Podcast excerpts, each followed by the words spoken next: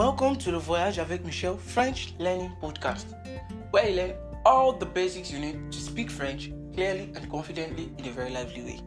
I'm the host, Michael, and I'm so excited to have you on board. In this third episode, episode numéro 3, we will be learning French numbers, les chiffres français. C'est parti, repeat the numbers after me. 1, which means 1, 2, which means 2, 3, 3, which means 3. You shouldn't pronounce tra, tra, tra. It is 3. 4, which means 4. It is not cat. 5, which means 5. 6, 6. I've had a lot of people reciting numbers and they will say 6. No, it is not 6, it is 6. In English language, it is 6. Set, 7. It is not set. You don't pronounce the P. P is silent. It is set. Huit, which is 8. Neuf, which is 9. Dix, which is 10. You don't pronounce dix. It is this. 10. Onze, 11. Douze, 12. 13, 13. 14, 14. 15, 15. 16, 16. 17, which is 17. The Set is a combination of 10 and 7. That gives us this set, which is 17. This width, which is 18. 10 and 8. This 9, which is 19. 10 plus 9.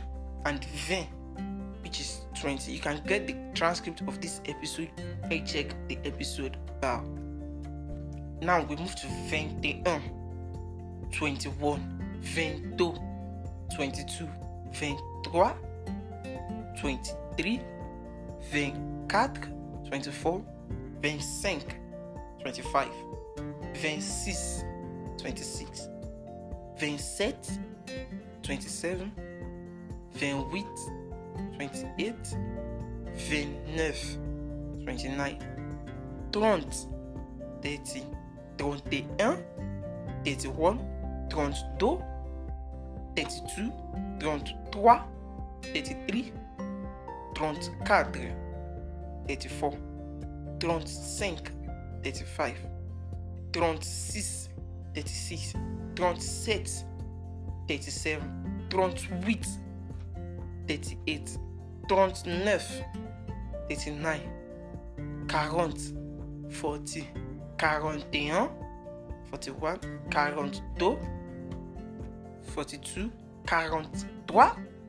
43, 43, 44, 44, 45, 45, 46, 46, 47, 47, 48, 48, 49, 49, 50, 50. Now I'll be taking the numbers again without the English interpretation. 1, 2, 3, 4, 5, 6, 7, 8, 9, 10, 11, 12, 13, 14, 15, 16, 17, 18, 19, 20, 21, 22, 23, 24, 25, 26, 27, 28, 29, 30, 31, 32, 33, 34, 35, 36, 37, 38, 39, 40, 41, 42, 43, 44, 45, 46, 47, 48, 49, 50, 50, 50. Now, that is the end of today's lesson, and I hope enjoyed it and you learned something because that is the most important thing. Now, I created this episode for you here so that you pronounce sept instead of set, you pronounce vent instead of vent. This episode is meant for you.